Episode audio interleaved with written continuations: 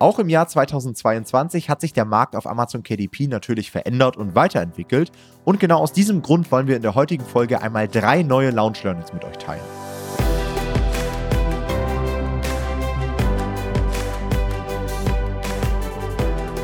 Hallo und herzlich willkommen zu einer neuen Folge des Verlagsniveau Podcasts. Und in der heutigen Folge wollen wir einmal drei neue Launch Learnings mit euch teilen. Denn die letzte Folge zu diesem Thema Anfang dieses Jahres kam bei euch extrem gut an ist, glaube ich, einer der meistgeklicktesten Folgen bei uns. Und seitdem sind nun schon wieder fast zwölf Monate vergangen und deswegen haben wir uns gedacht, hey, schauen wir nochmal so zurück auf die letzten Monate. Was gibt es denn so Neues? Was haben wir so für Learnings mitgenommen? Ähm, ich weiß gar nicht, wie viele Projekte in unserer Bubble jetzt gelauncht wurden dieses Jahr, aber es sind mehr als 100. Und dass man da sich einfach mal anschaut, okay, was funktioniert aktuell am besten, was muss man auch an seiner Launch-Strategie abändern, um vielleicht auch im nächsten Jahr 2023 weiterhin sehr erfolgreich am Start zu sein. Dieses Jahr hat sich Amazon KDP tatsächlich ziemlich weiterentwickelt. Es gab immer hier und da mal neue Challenges, auf die man sich einfach einstellen musste und die haben wir euch jetzt mal in diesen drei Learnings zusammengefasst.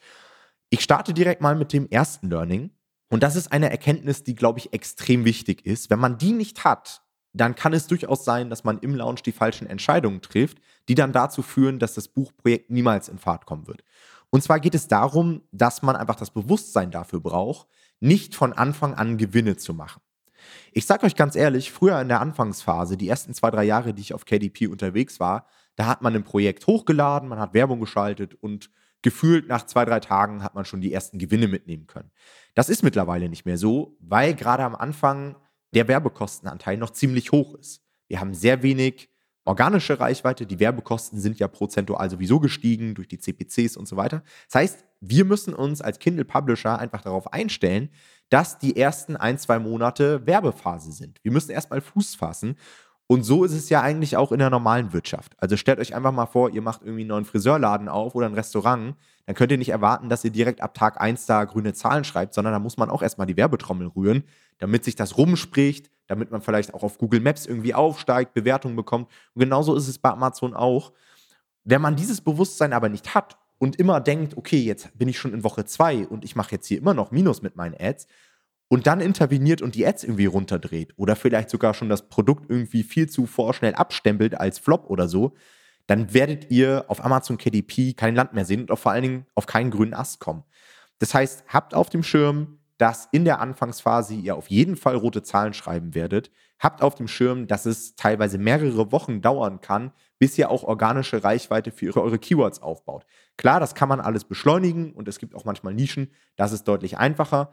Aber gerade wenn ihr im Mainstream unterwegs seid, in Kinderbuchnischen oder ähm, auch in anderen Themen, die einfach extrem stark nachgefragt sind und dementsprechend auch hohe Konkurrenzlage haben, dann dauert das einfach eine Zeit und dann muss man auch mal in den sauren Apfel beißen und mal ein, zwei Monate diese Verluste hinnehmen. Das ist bei mir so, das ist bei Jonathan so und das ist bei allen erfolgreichen Kindle-Publishern so.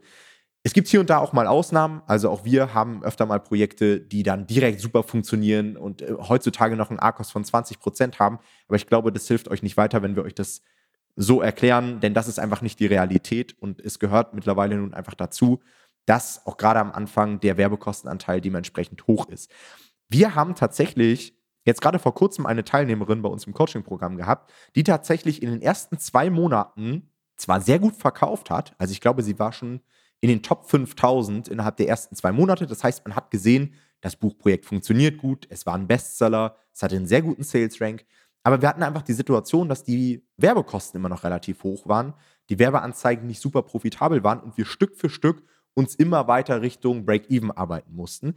Und jetzt, wir schreiben gerade den 29. November, jetzt im November hat die Person mit diesem Buch über 2000 Euro Gewinn gemacht. Alleine in diesem einen Monat und wird jetzt wahrscheinlich im Dezember auch durch den Q4-Rush noch mehr Geld verdienen.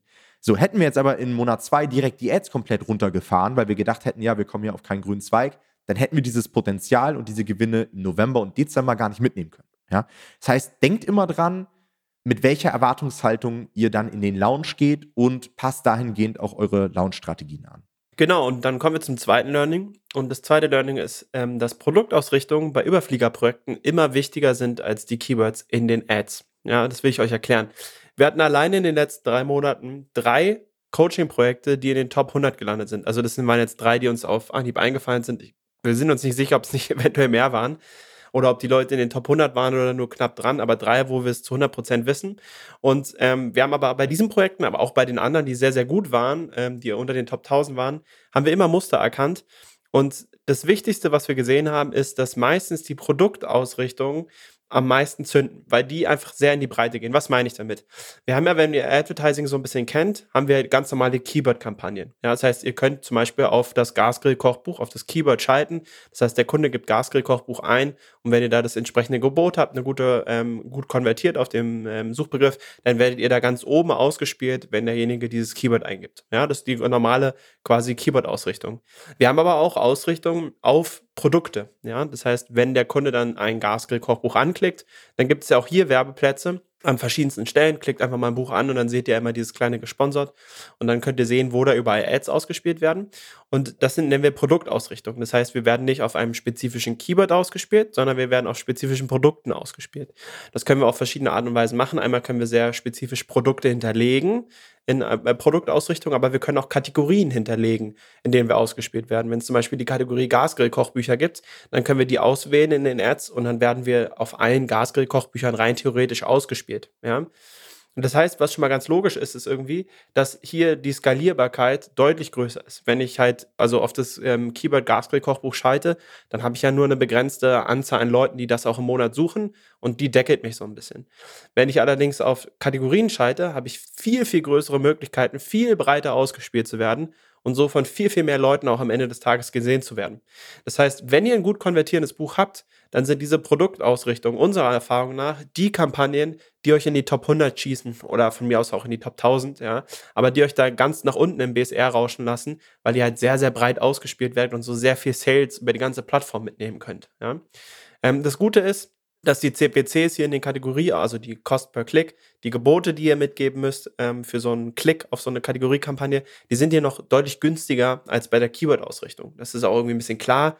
Die sind ja auch deutlich breiter, die sind wahrscheinlich werdet ihr darauf schlechter konvertieren als auf eure Hauptkeywords. Aber sie sind insgesamt einfach relativ günstig aktuell noch. Das heißt, wir können sehr, sehr breit ausgespielt werden für nicht so viel Geld. Ja, ihr solltet also jetzt nicht völlig wild werden und einfach irgendwelche Kategorien hinterlegen, sondern es sollten schon gute Kategorien sein, die passen. Aber das macht dann schon Sinn. Und da haben wir die Erfahrung, das sind wirklich die Kampagnen, die euch am Ende ganz nach unten rauschen lassen.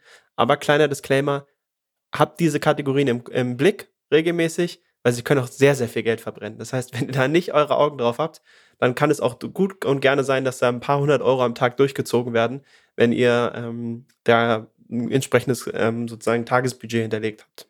Ja, sind auch so Kampagnen, die man wirklich ständig optimieren muss, weil sich halt auch durch diese Streuverluste immer wieder Geldfresser einschleichen, die man mhm. dann manuell eliminieren muss, um dann auch wirklich sicherzustellen, dass man auch noch halbwegs gute Klick- und Konversionsraten dort in diesen Kampagnen behält. Ich bin auch immer wieder schockiert, wie gut das funktionieren kann. Also auch wie günstig man heutzutage noch ausgespielt werden kann. Ich habe letztens, ich glaube, das habe ich in einer anderen Folge schon mal erzählt, oder war es auf YouTube, ich weiß es nicht mehr, letztens bei einem Publisher mal reingeguckt in eine Kategorieausrichtungskampagne, der auch in den Top 100 war mit dem Buchprojekt. Und dann gucke ich mir an, wie viel er geboten hat. Und ich glaube, er hat 23 Cent oder so geboten. Ich dachte mir so, wie kannst du mit einem solchen Gebot so viele Sales generieren? Aber das lag dann eben daran, dass das Buch einfach brutal gut konvertiert. Da wären wir wieder beim Thema Konversionsoptimierung. Ja? Mhm. Wenn ihr wisst, wie man Titel erschafft, Cover erschafft, Produktlistings im Allgemeinen erschafft, die einfach auf Konversionsmaximierung ausgelegt sind, die dahingehend gezielt auch getestet wurden und so weiter, dann schaltet sich das natürlich auch im Advertising-Bereich viel, viel einfacher. Ein anderes Buch, was genau die gleichen Kategorien hinterlegt hätte und einfach ein Stück weit anders aufbereitet wurde, nicht so konversionsoptimiert, die hätte vielleicht, das hätte wahrscheinlich irgendwie ein CPC von 50 Cent oder so in der Kategorieausrichtung gehabt. Ja? Denn bei Amazon, denkt immer dran, geht es bei der Ausspielung in Advertising nicht nur um Gebote, sondern vor allen Dingen auch um Performance. Amazon spielt euch extrem aus, wenn sie merken, dass ihr gut funktioniert und dann ist es auch mehr oder weniger sekundär, wie viel ihr bietet. Ja, dann könnt ihr auch durchaus weniger bieten als die Konkurrenz und werdet trotzdem besser ausgespielt. Insgesamt, glaube ich, eine sehr interessante Entwicklung, die sich jetzt gerade in 2022 nochmal verstärkt hat. Also das letzte Jahr, 2021 und auch 2020, haben die Keyword-Kampagnen noch einen größeren Anteil ja. am Gesamterfolg gehabt. Und auch gerade seitdem nicht alle Keywords mehr Werbeplätze haben, das ist ja auch so ein Phänomen, was mich super abfuckt, ist es noch ja. schwerer geworden. Und ich habe auch das Gefühl, dass im Launch Amazon einem, gerade auch bei den Keywords, noch weniger als früher überhaupt die Chance gibt, ausgespielt zu werden. Also selbst wenn man mit einem Standardgebot von irgendwie einem Euro reingeht auf seinen Hauptkeywords, wird man teilweise nicht ausgespielt, ob man, obwohl man vielleicht klar am meisten bietet, aber Amazon gerade in den ersten Wochen einfach noch sagt, hey, ich weiß noch nicht, dass du gut funktionierst, du musst dich erstmal beweisen. Und wenn du dann irgendwie nur Keyword-Kampagnen am Start hast, dann wird es halt echt schwer, Traffic aufzubauen. Ja? ja? Und dann ist halt auch wieder die Frage, ist das dann ein erfolgreicher Launch? Ja, das heißt, habt immer die Produktausrichtung von Anfang an mit auf dem Schirm. Auch letztens hatte ich gerade wieder einen Kandidaten. Wir bei uns im Coaching geben quasi unseren Teilnehmern eine gewisse Kampagnenstruktur vor für den Launch. Und da wurde einfach eine Kampagne weggelassen. Und zwar die Kategorieausrichtung, wo ich mir dann so denke, ey, das ist gerade auch für sein Buch, das war, glaube ich, ein Kinderbuch, mit die wichtigste. Kampagne überhaupt. Das, diese Kampagne kann den Unterschied machen von einem BSR von 10.000 zu 100. Hm. Ja, denn das kann so eine Eigendynamik entwickeln, die nachher komplett durch die Decke gehen kann. Und das gleiche gilt übrigens nicht nur für die Kategorieausrichtung, sondern auch für die automatische Kampagne. Auch die automatische Kampagne hat ja auch gerade über die Asins ein extremes Streuungspotenzial und gerade wenn ihr gut funktioniert, kann auch die SA halt richtig viele Sales bringen. Jetzt habe ich SA gesagt, das ist ja unsere Abkürzung bei uns im Coaching. Also SA heißt bei uns immer im Coaching automatische Kampagne, nicht, dass ihr gerade denkt, hä, was meint er mit SA? Ja. Okay, kommen wir zum Learning Nummer drei. Glaube ich auch sehr interessant, ich war lange Zeit der Meinung, dass externer Traffic bei Amazon schon immer ganz gut honoriert wurde und dass es immer eine coole Möglichkeit ist, um auch nochmal dem Algorithmus ein paar positive Signale zu geben. Mittlerweile bin ich der Meinung, dass externer Traffic für uns Kindle Publisher immer interessanter wird. Zum einen, weil natürlich Advertising immer teurer wird. Also der CPC ist in den letzten Jahren gestiegen. So die letzten zwölf Monate, haben wir auch schon in den Podcast-Folgen gesagt, hatten wir so das Gefühl, dass es eher stagniert. Jetzt November, Dezember habe ich wieder den Eindruck und auch Oktober schon, dass es doch nochmal einen Satz nach oben gemacht ja. hat.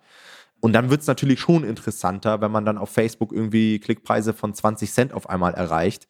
Klar, es konvertiert natürlich auch extern nicht so gut wie auf Amazon, aber teilweise kann ich dann über die niedrigeren Klickpreise diese schlechtere Konversionsrate auch wieder kompensieren Plus, und das wäre jetzt die zweite Seite der Medaille, ist es auch so, dass der Amazon-Algorithmus externen Traffic halt auch wirklich krass honoriert. Das sehen wir auch zum Teil bei Projekten. Also wir haben gerade auch jetzt im Jahr 2022 so einige Projekte gesehen, die Top-Platzierungen erreicht haben, wo man ganz klar herausfinden konnte, wo der Traffic herkommt.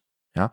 Und ich glaube, dass das auch ein Thema sein wird, vielleicht auch hier im Podcast für das kommende Jahr, wo man einfach viel auch ausprobieren kann. Ja, das sind mhm. natürlich Facebook-Ads, das ist vielleicht auch TikTok, das ist Pinterest, das ist Google, was auch immer. Aber das sind natürlich auch so Dinge wie Expertenkooperationen, die wir ja auch schon als Thema hier im Podcast hatten, dass man einfach sich Leute sucht, die eine gewisse Reichweite mitbringen und mit denen zusammen das Buch veröffentlicht. Und wenn dann schon in der Launchphase mal 50 oder 100 Sales raufkommen auf so ein Listing, ich will jetzt nicht sagen, dann ist der Launch durch und das ist ein Freifahrtschein, aber es ist schon ein extrem großer Vorteil. Und da muss man schon viel verkehrt machen, um mit solch einem Buchprojekt am Ende noch zu floppen. Ja, ja das stimmt. Das heißt, wenn ich schon mal so eine Prognose äh, wagen darf, wir werden noch eine explizite Folge für 2023 sicherlich machen, aber ich glaube, 2023 wird so dieses ganze Thema externer Traffic am interessantesten für uns ja, in der ja. Bubble. Okay, das waren unsere drei neuen Launch Learnings. Mich würde mal interessieren, ob ihr dieses Jahr auch Erfahrungen in dieser Hinsicht gesammelt habt. Wir haben wie immer auch einen Folgenpost in unserer Facebook-Gruppe. Das heißt, sucht einfach mal bei Facebook nach Normal Publishing oder schaut mal hier in die Show Notes, da könnt ihr unserer Community beitreten. Ich glaube, wir sind mittlerweile über 2000 Leute in dieser Community und dort haben wir immer einen Folgenpost und da kommentiert gerne mal drunter, was ihr so für Erfahrungen gesammelt habt dieses Jahr, was hat sich verändert bei euren Launches, würde mich einfach mal interessieren. Alright, dann bedanken wir uns wie immer fürs Zuhören. Bis zur nächsten Folge. Macht's gut. Ciao, ciao. Ciao.